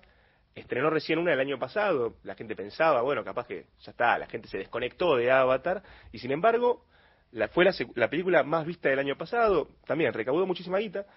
Pero bueno, no hablamos de, de James Cameron en su capacidad de taquillera, ¿no? Estamos hablando de él hoy porque está presente en la Argentina. James Cameron vino al país, eh, ¿Y también cobra un dólar por la conferencia que va a dar? no sé cuánto cobró. Ah, No, debe cobrar es- algo en proporción a lo que cobra, porque debe gustar más hablar, porque ¿cuánto puede cobrar? Un fangote igual, pero ¿cuánto? Sí, Con el dólar puede acá. ser que le haya puesto verde seguro la conferencia. Claro, porque- bueno, verde. Blue. es verde porque se mete en el tema del desarrollo sustentable. Vino a, a encabezar un, un foro que se llama Sustentabilizando. Hoy, por ejemplo, está en Jujuy. Él venía por hoy y por mañana, hoy está en Jujuy, está haciendo una recorrida por todo lo que se hace en materia energética. Está en el Parque Solar Cauchari, que es una planta de energía solar de las más extensas que tiene América Latina. También vino a ver cómo es que trabajan en, en el tema del litio. Pero el plato fuerte va a ser mañana, va a estar en la rural, a las 3 de la tarde, justo en el horario de gente de a pie. Tratamos de... Y hay que ver si va gente. ¿eh? Hablamos, hablamos con Avisale, avisale porque se va a quedar, porque por ahí sí es muy emocional. que- Dijo que no puede, que no va a poder moverlo, así que bueno, van, van a tener que escucharlo por YouTube en diferido. Primero nos escuchan a nosotros. Eh, pero bueno, es el principal orador de, de este evento, que no es tanto en su faceta como director, sino más, más bien por lo que es su activismo en el cuidado del medio ambiente. Es una persona que invierte, mucha guita en, en el tema, en este terreno. ¿no? Tiene una fundación que trabaja en cuestiones de cambio climático, de política energética, de forestación, los derechos de los pueblos originarios también, la preservación de los océanos, de la agricultura sostenible. Él está metido en todo eso y ese tipo de intereses los ha sabido plasmar en alguna de sus películas. Está esa idea de que la industria audiovisual juega un papel importante a la hora de generar conciencia sobre lo que son estos, estos desafíos en, en materia de cambio climático. Y pensaba, ¿cómo es que el cine ha lidiado eh, a lo largo de los años con el tema de la ecología, ¿no? Desde ya que hay muchos documentales que, que lo hacen, pero yo pensaba más desde el lado de la ficción, eh, cómo se genera conciencia sobre temas que no siempre están en la agenda y eh, con películas que buscan hacer atractivo el tema, que es sin duda un asunto complejo, que no tiene eh, soluciones eh, simples. Una forma habitual con la que el cine siempre trabaja el tema de, el tema de este es el, la idea del desastre, ¿no? el, el, cine catástrofe, esa idea de que estamos perdidos. Si, si, no es un meteorito, es un tsunami, o es un volcán, o es un terremoto, esa, películas como El día después de mañana, 2012, Twister, esa idea de llevarte al límite, contar historias en las que el mundo colapsa y tenés que, bueno, tratar de llegar a otro lado, tenés que tratar de salvarte, reencontrarte con tu familia. De ahí sale otro tipo de cine también, que es lo que viene después, esos futuros distópicos, o sea, lo que viene después del cataclismo. La película icónica son las Mad Max, por ejemplo, eh, las de Mel Gibson era en su momento, después la del 2015 es realmente muy buena también, esa, esa idea de la tierra como un desierto, eh, la lucha por los recursos, eh, el agua como, como el bien más preciado. Hay una película que es buenísima, que es Niños del Hombre, de Alfonso Cuarón, la película del 2005 que tiene una vigencia absoluta, una película que plantea un, escenario en un futuro cercano en el que estamos plagados por la infertilidad. Eh, hace, la película empieza con la muerte de un chico de 18 años que era el último niño que había nacido en el planeta, justo un argentino, era Baby Diego, el personaje, eh, y a partir de la muerte de este, de este chico se empieza a contemplar como una forma más precisa que, eh, que el fin es, es, algo visible. Una película que habla de pandemias, que habla de xenofobia, que habla de totalitarismo, tiene una vigencia total. Pero otra forma de, de enfocar lo que es el, el, tema del medio ambiente son los dramas judiciales. Por ejemplo, en el cine, Erin Brockovich, ese tipo película, de... Que me encanta por todos lados esa película. Película hermosa, claro, esa idea de corporaciones que envenenan y sí. el, el, el tratar de llevar adelante una de esas ¿cómo que se dice? Class action, ¿no? Esa, Class action, sí, sí, sí. Esos juicios con que involucran a muchas personas. Muchas personas, claro, que, que sufren de, el mismo daño, digamos. Claro. Y, y tratar de, de resarcirlos. Sí. Hay una película que salió hace poco que va, va por esa línea, eh, que se llama El precio de la verdad, mm. con Mark Ruffalo, es el, es el actor. Es una historia que involucra a la empresa DuPont, que también va, va por el mismo lado. La, se, se descubre que eh, estaban envenenando lentamente al ganado, que estaban envenenando a las personas y cómo agrupar a un montón de gente como para hacer una de estas demandas colectivas eh, y, tratar de resarcir. Las películas están basadas en, en casos verídicos. Y hay otra forma de, de encarar el tema de, del cuidado del medio ambiente, la ecología, que es la forma, digamos, de, de James Cameron, que es esta idea de el cine como espectáculo. Por ejemplo, las películas de Avatar, pensaba, eh, que son estos personajes azules extraterrestres, esta raza, los Navi. Muchas veces se decía que era una forma de recontar Pocahontas. Pero básicamente lo que plantea en estas películas de Avatar es una mirada sobre lo que serían los pueblos originarios, pueblos eh, más conectados con la naturaleza, más en sintonía con la naturaleza como todo parte de, de un todo, eh, y las los invasores, los colonizadores, en el caso son los militares yanquis que vienen a destruirlo todo. Hay como una idea filosófica detrás de estas películas, una idea que es de la ecología profunda, que es pensar a la humanidad como una parte integral de, del ambiente, esta idea de la armonía, del equilibrio, que está en contraste con una mirada más antropocéntrica, la idea de el hombre en el centro, el hombre como dominando la, la naturaleza, eh, sometiéndola. Todo este mensaje obviamente viene empaquetado en un tanque que cuesta millones de dólares producirlo, que eh, tiene muchísima acción, que es puro pochoclo, pero pochoclo del bueno. Eh, y hay otros intentos también de poner la agenda climática en, el marco de grandes películas o proyectos cinematográficos de gran escala. Pensaba, por ejemplo, el director Bong Joon-ho, el que hizo Parásitos, hizo también El huésped, hizo eh, Snowpiercer, que después Netflix la convirtió en una serie. Eh, ¿Snowpiercer cuál es? ¿La que van en un tren? La que van en un tren, que la, es un fin de una suerte. Sí, trataron de controlar el cambio climático y la Tierra se congeló. Sí. Y entonces hay un tren que eh, gira en forma permanente a lo largo de la Claro. Tierra y Que se concibió para que se salvaran los ricos. Claro, y, y- pero está organizado como en distintas clases sociales el tren y entonces los de las clases más bajas tratan de llegar a, a la parte de adelante, que es, bueno, como para cambiar las condiciones, ¿no? Hizo también otra película en Netflix que se llama Oksha, que es una película que, que pone el, ojo sobre lo que es la ganadería industrial, sobre el desarrollo de alimentos transgénicos, sobre el agrocapitalismo también, pero una película también con un elenco impresionante, todo para contar la historia de una nena que, que es una chiquita coreana que crió un cerdo eh, gigante, que es su amiguito, eh, y se lo roba una corporación como para, como para hacerlo, bueno, básicamente alimento. Está muy buena la película también. Wally, una de Disney, una animada, es otra peli que, una para ver en familia, que también se mete con el tema de, con el tema este ambiental, una película ambiental en el año 2800, eh, que la Tierra se convirtió en un gran basural y hay que, y, y están estos robots que tienen que ir limpiando la Tierra. Eh, los humanos, por ejemplo, son todos obesos. En la película se viven en una nave, así como sería como la de Snowpiercer, eh, y las máquinas hacen todo por los hombres. Entonces, eh, también ahí está, está como ese mensaje. Hasta, la película se pone en marcha una vez que aparece un brote verde que muestra que la Tierra puede ser eh, repoblada. ¿no? El famoso Mm. brote verde, bueno, aparece, aparece en Wally.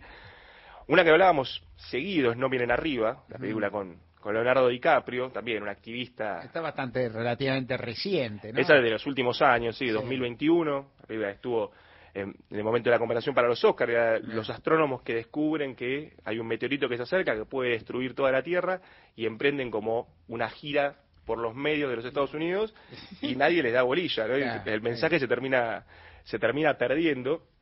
Hay intentos por hacer eh, películas sobre sobre el, el cuidado del medio ambiente, sobre bueno, eh, hay varios intentos. James Cameron, sin duda, se puede decir que es el mejor. No sé, probablemente es el más exitoso, eso, eso no, hay, no hay ningún tipo de dudas. James Cameron está en la Argentina, va a estar mañana en una charla eh, en la rural con Iván de Pineda. Vamos a ver qué, qué es lo que dice. La llenó la sala, así que imagino, bueno, está eh, claro. mucha gente interesada en escucharlo. Eh, bueno, vamos a ver qué sale de eso. Lo escucharemos después de gente de a pie, claramente. Claro, claro. Y después veremos cuántos James Cameron, cuántas la rural de James Cameron hay, pues podía quedarse a hacer como todos los artistas, como Taylor Swift, como todos los hacer varios espectáculos, qué sé yo, ¿no? Digo, que, pero bueno, qué, qué bárbaro, lindísima, lindísima la reseña, porque es esto. El, eh, obviamente la visión catastrofista, añado algo, he visto algunas, por cierto, no todas las que vos mencionás, pero un poco la tipología que vos planteás. La visión catastrofista es un poco inherente a la estas denuncias. Estas denuncias dicen, bueno, ojo, que el cambio climático no es que van a subir 3 grados y que entonces va a ser un poquito más de calor en invierno. El cambio climático en poco tiempo va a salir mucho peor. O sea que esa denuncia es inherente un poco a eso. El, el punto es cómo lo contás de una manera que sumás esa causa y no y no causás una visión paralizante también. Que es un poco también el problema que tienen quienes militan por esas causas, creo. Sí, es un problema también que tiene el periodismo. Lo veía, por ejemplo, en un informe de Reuters. Ojo con el periodismo. Ojo con el periodismo, claro. Estamos en la semana del periodismo. No, pero una necesidad de, de- de que la agenda de- del cambio climático esté presente, pero de cómo se, la- cómo se hace para incluirla. ¿no? Claro. Es un tema que capaz que tiene tiempos más lentos y que, y que la agenda noticiosa del día a día te lo deja fuera, eh, de cómo hacer que el público no se sienta de golpe eh, abatido por noticias de frente a cosas que no pueden hacer capaz que nada, o de cómo dar la vuelta y en vez de cambiar, cambiar esa mirada catastrófica y empezar a pensar en qué es lo positivo que se hace para, para tratar de, generar un, un verdadero cambio, un cambio positivo. Bueno, es alguna de las cosas que, en las que hay que pensar y que bueno, que, que en el cine también tiene, puede hacer o puede aportar su granito de arena. Miguel Fernández.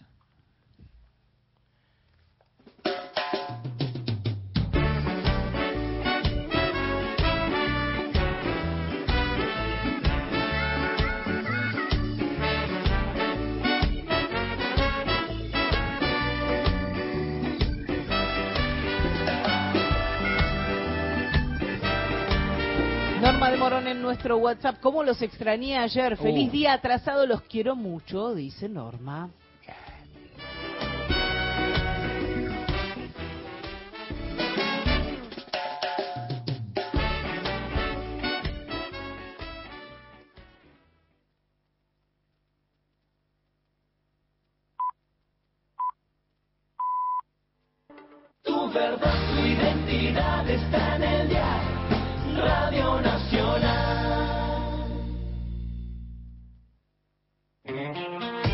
Mario Weinfeld y un gran equipo hacen Gente de a pie por Nacional, la radio pública.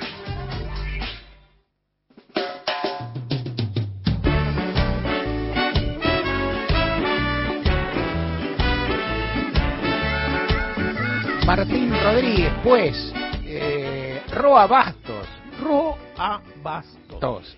Escritor paraguayo. Gran escritor. Gran escritor. Yo creo que tiene dos grandes novelas, como novelas, porque hay, hay algunas que las escribió ya sobre, bueno, la madurez. Él murió en 2005, pero las escribió en los años 90, pero creo que las dos grandes novelas de él, por supuesto que son, y las más conocidas, Hijo de Hombre y sobre todo Yo el Supremo. Claro. eh, cuya, digamos, en, en- en el diccionario de, de autores latinoamericanos, César Aira la destaca casi como la obra maestra de lo que se llamó y que no tiene buena prensa, sobre todo con los años, el boom latinoamericano. Yo ¿no? el Supremo. Yo el Supremo, claro. y hay una gran Supremo. película argentina sobre, sobre Hijo de Hombre. Sí, hay una gran película argentina sobre Hijo de Hombre, exactamente. Luego él, por ejemplo, con Yo el Supremo hizo una adaptación teatral. Sí. También Roa Bastos. Tiene unos primeros poemas eh, que no, no, no, no son, a mi juicio, no están a la altura de la obra interesantísima, preciosa. Eh, y tiene algunas obras de teatro y tiene unos libros de cuentos, que El Baldío, por ejemplo, que es un gran libro, El trueno en las hojas, El trueno entre las hojas, ¿no? que es un, además que título, ¿no? que, está, que está buenísimo. Tiene grandes cuentos. El otro día, eh, soy muy, de paso, como es de la casa, lo puedo recomendar con, con mucho cariño, que son cuentos de medianoche, que graba aquí que Pessoa. Soy escucha vía Spotify de eso.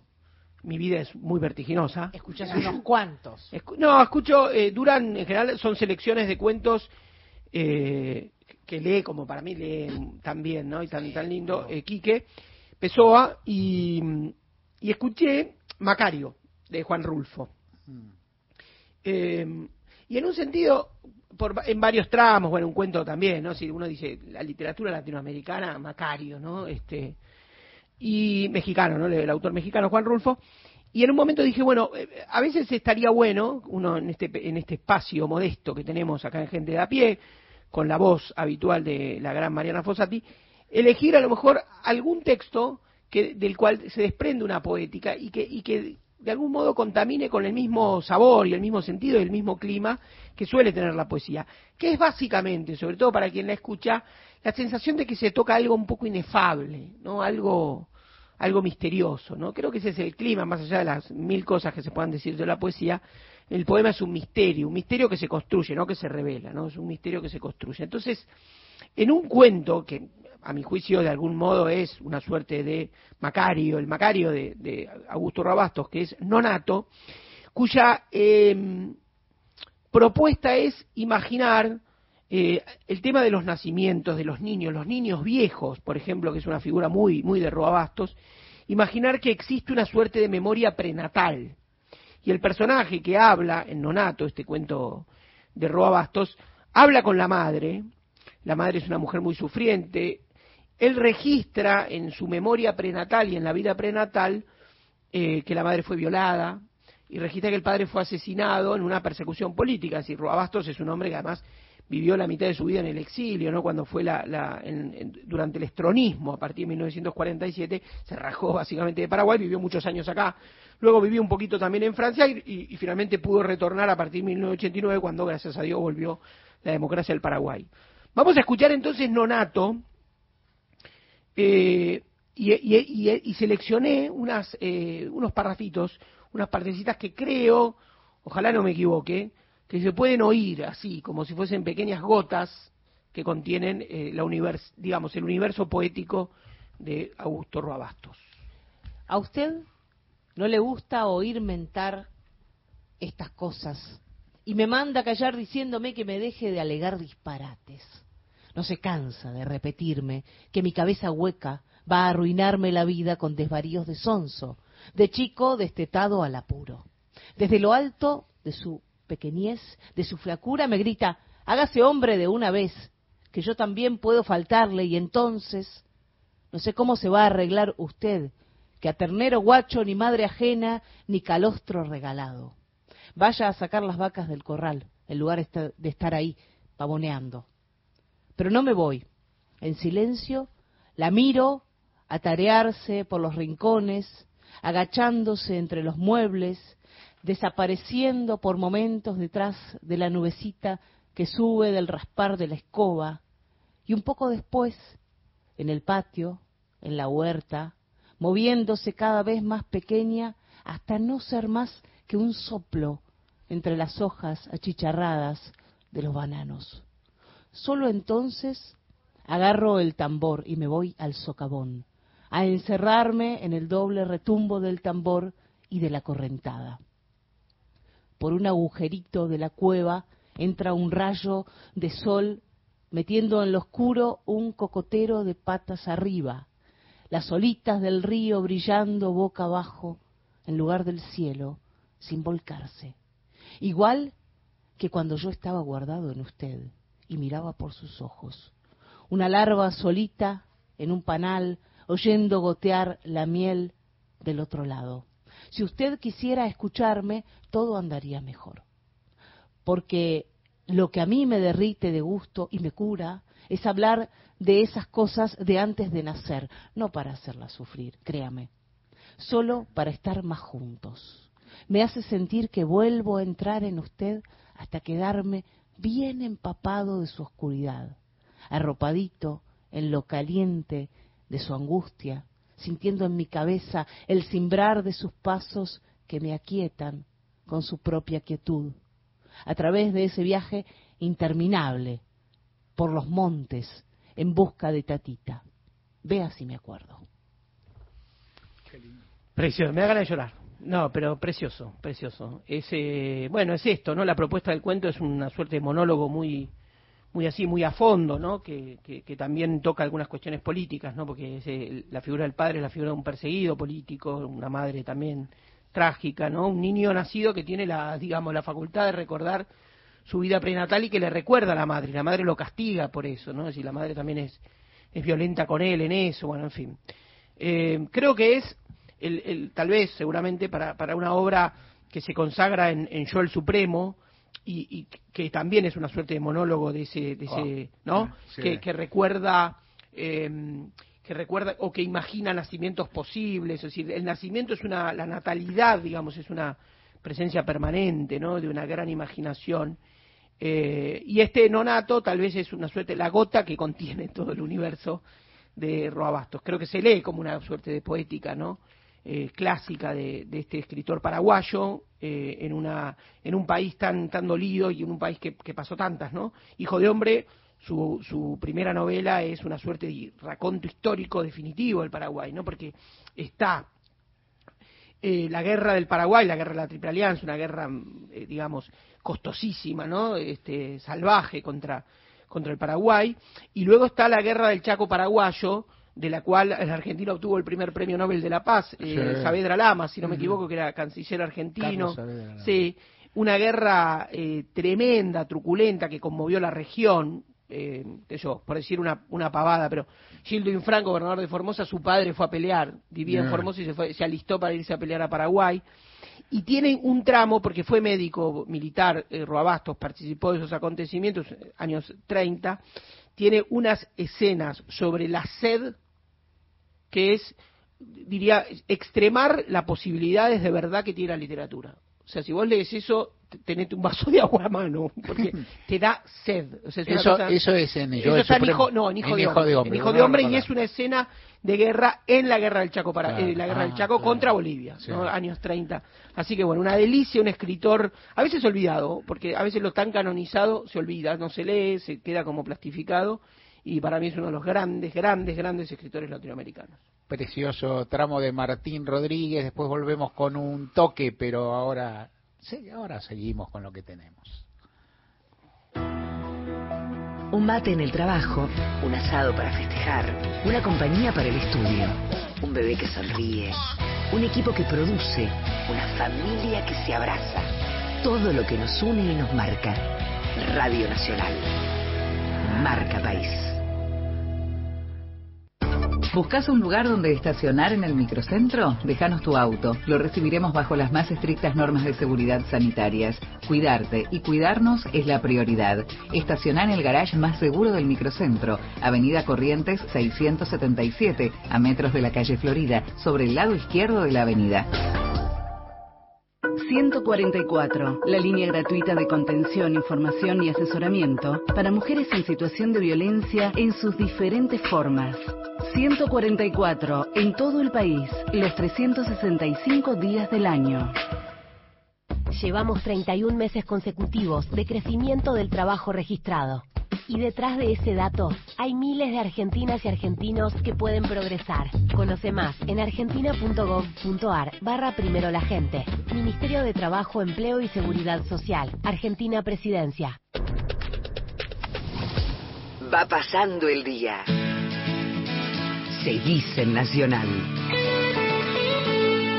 La radio pública. Somos gente de a pie. Vos y nosotros. Mario Weinfeld en Nacional.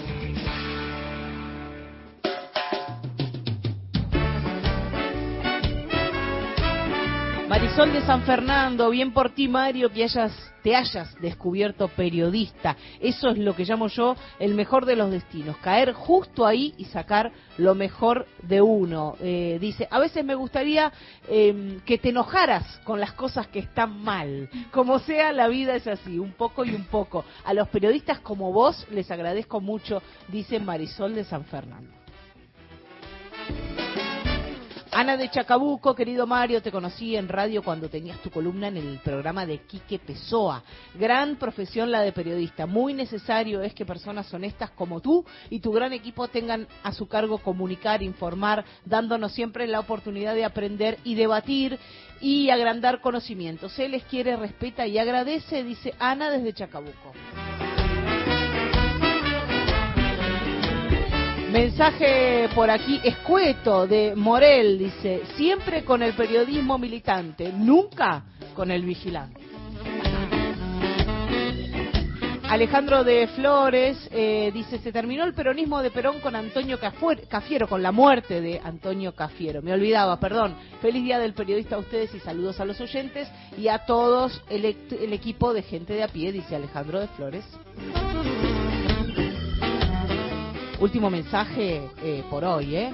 Dice Martín desde Córdoba, en cuanto a la encuesta sobre la valoración de las presidencias, es frecuente quedarse con la valoración en la gestión de la economía del gobierno de. Alfonsín. Y yo creo que eso es erróneo. No recordamos algunas cosas, pero Alfonsín, como Néstor y Cristina, fue dador de derechos. El programa alimentario nacional, PAN, arrimó alimentos a los sectores más empobrecidos, enjuició como se pudo a las juntas, se dictó la ley de divorcio vincular y patria potestad compartida. Dice, las mujeres eran esclavas de sus esposos con la extorsión de sus hijos. Se peleó con la sociedad rural. No sé, me parece que hizo bastante por la gente, sobre todo viniendo desde donde se venía. Un saludo al Azul desde Córdoba, Martín. Ay. Y tiene razón, me quedaba pensando Martín Rodríguez, eh, esto del realismo mágico, hay algo medio obviazo que, que por ahí a, a muchas personas de otra edad se le pasan. Eh, una cantidad, pues, la obra por, por edad y por todo, una parte, la obra de Río Bastos, estaba editada antes que yo empezara a leer regularmente, pero hay una cantidad de grandes libros de, de, de, esta etapa o de hace unos años y de la región que iban saliendo cuando yo era un pibe, un tipo de la facultad o algo así, y mucho de ese realismo mágico, era así. Y lo que yo pienso como lector, yo que soy un lector fiel de eso, es que también, es decir, vos leías Cien años de soledad, ¿cuántas veces lo leía? A los pocos no sé, una vez, dos veces. Y después aparecía, no sé, conversación en la catedral. Entonces te morfaba, estoy haciendo, ojo, esto que te estoy haciendo no es cronológico, no venga ninguna, es decir, y al rato venía Redoble por Rancas, un libro precioso, Manuel Escorza, más olvidado todavía, menos, menos conocido. Y después salía el otro, y vos te lo ibas, viste, lo ibas leyendo. Yo tengo el recuerdo, la, la oyentada lo sabe, cuando salió los oficios terrestres de, de Rodolfo Walsh, eh, llegaba a librerías en el centro, no había la, la distribución de librerías que hay ahora. Claro, vas por barrio. y- No, vas por barrio. Todo para conseguir un libro que estaba saliendo, que uno sabía, pues yo sabía, no era tan cuarto, pero digo, bueno, sabía por revista, por publicación. Yo me fui al centro a comprar una Claro. cosa y me quedé en la librería La Paz, porque no me hacía tiempo de ir a mi casa a leer a Rodolfo Walsh. Claro, ahora, también ese atracón, recurso del método de Alejo Carpentier, son libros descomunales. Ahora, después, ¿cuántas veces los has releído? Y yo he releído algunos, yo que releo bastante, y me acuerdo bastante, y cito bastante, he releído algunos, y dentro de esos algunos, algunas páginas, y dentro de esas páginas algunas citas. Sí. Y otro, por ejemplo, que yo digo, yo el Supremo es un libro descomunal. Descomunal.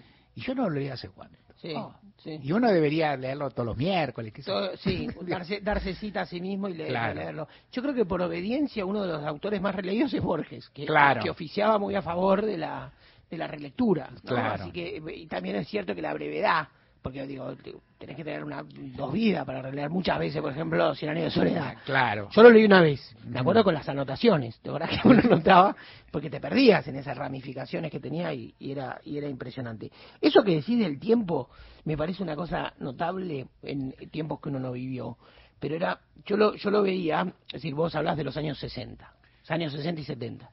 Y yo pienso en, en, la- en lo que significó la, la discografía de los Beatles, que era año a año. Si vos decís, entre el disco Help del 65, Revolver del 66 y Sgt. Pepper del 67, la evolución que hizo la música popular adentro de los Beatles duraba siglos y pasaba de un año al otro y cambiaban, o sea, eran eran años que años que yo, perros, años, no sé, adentro de un año había demasiados años, ¿no? Algo así, ¿no? Y ahora bueno, tal vez está eso otra época.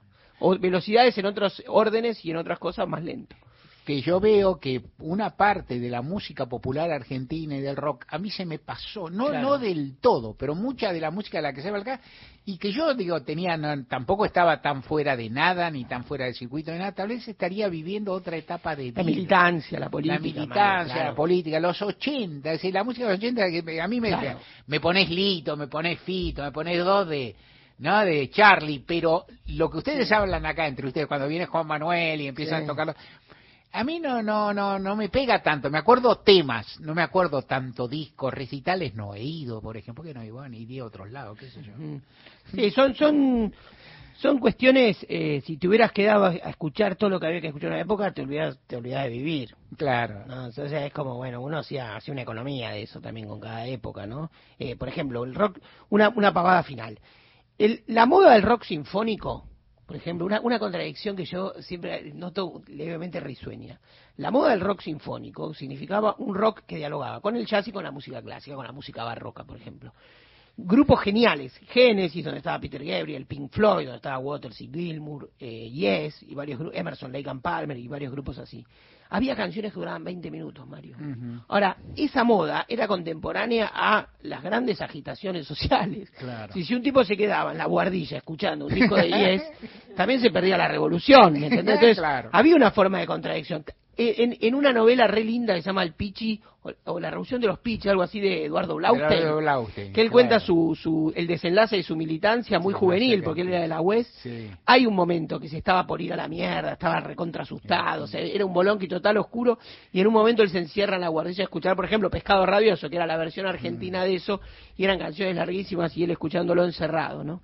Hay una, había una anécdota ironizando sobre el clima que es tangencial a esto, pero me la acuerdo y da gusto contarla, pues hablaste de Eduardo Blaiston, un amigo y compañero, y recordé otro, que la contaba Horacio González, anécdota que nunca sabés si era exacta, Sí, sí, sí. viste cuál era el grado de exactitud y Sí, todo, sí. pero Horacio González contaba una vez que habían organizado con un grupo de compañeros que militaban en la izquierda peronista en los 70 o 60 una charla con Julio Guillán, que era un célebre, después un célebre dirigente sindical de telefónicos, muy combativo y demás, y que era un prócer. Yo había arma- armado una charla y entonces era sobre la revolución. Y entonces que Guillán interpelaba a los compañeros, a los jóvenes compañeros que está ahí, decía, compañero, hay que hacer la revolución. Y todos ya aplaudían, eh, bravo, Perón, Perón, que yo bom, bom, bom. Entonces, pero la revolución hay que hacerla ya. O sea, no hay que reunirse acá a hablar. Hay que hacer la revolución. Dice, salgamos ahora a la calle, en vez de estar hablando acá diciendo cosas, hacer la revolución. Y Horacio contaba. Y nosotros nos miramos decía, se van a ir todos hoy que organizamos esta charla. ¿Dónde van a ir a hacer la revolución? Va a ser un éxito de la charla y si no quieren salir. Y claro, era, era todo reto. Eh, por supuesto, ni Guillán quería que se fueran, porque él quería que lo sigan, ni era así, pero que es lo que contaba en tema muy paródico, una época que fue muy fuerte y a veces recordaba un sino muy trágico, algo también conmovedor, este, costumbrista, con, en fin, con lo que significaba la retórica flamígera y también la lógica de determinados ámbitos. En fin, nosotros nos vamos, te cumplimos todo, impresionante, es algo notable, ni siquiera usamos el nombre de ningún político para asociarlo a la orquesta del Titanic, que era una gran tentación, era Sí. la tentación del día, no lo haremos, mañana tampoco lo haremos. Ni a los Por- músicos del Titanic. no, a los ahí, músicos, claro. no. la, la gente más boba, esos bobos, esos tipos, gente repudiable, que son como la otra película, no miren arriba, son iguales, o sea, no quieren ver. Bueno, pero tocan bien, no importa. Bueno, nosotros nos vamos, volvemos mañana, como todos los días, de 3 a 5, nos vamos con buena música. Con el pedido de Manuela de Campana, que hoy cumple 71 años y Eh, quería eh, escuchar a Leonardo Fabio haciendo Si mi guitarra canta como canta.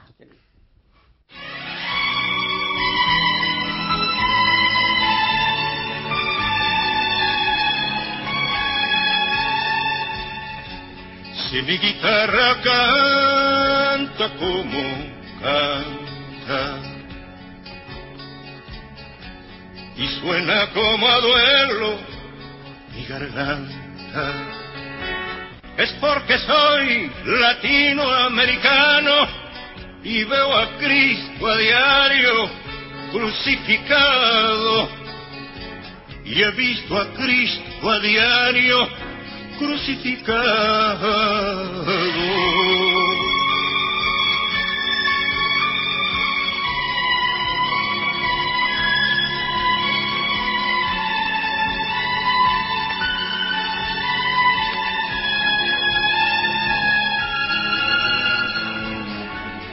Hay que ver un obrero volver a casa sin pan para sus hijos y derrotado.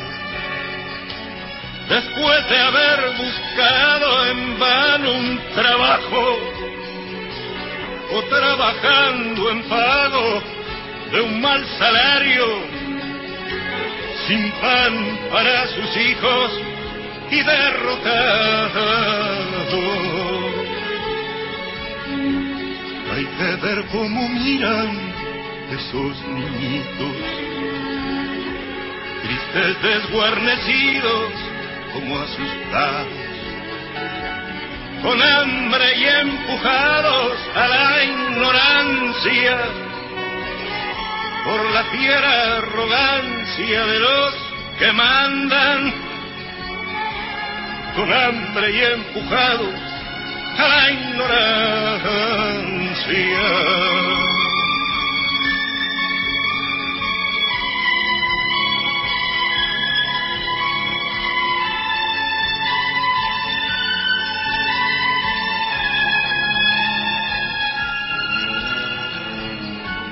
A veces me agarra pena arrancar a mi guitarra.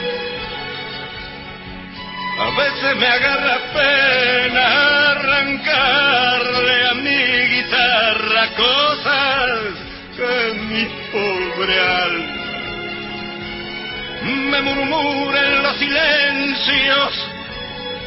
Pero yo qué culpa tengo de ver, de verlas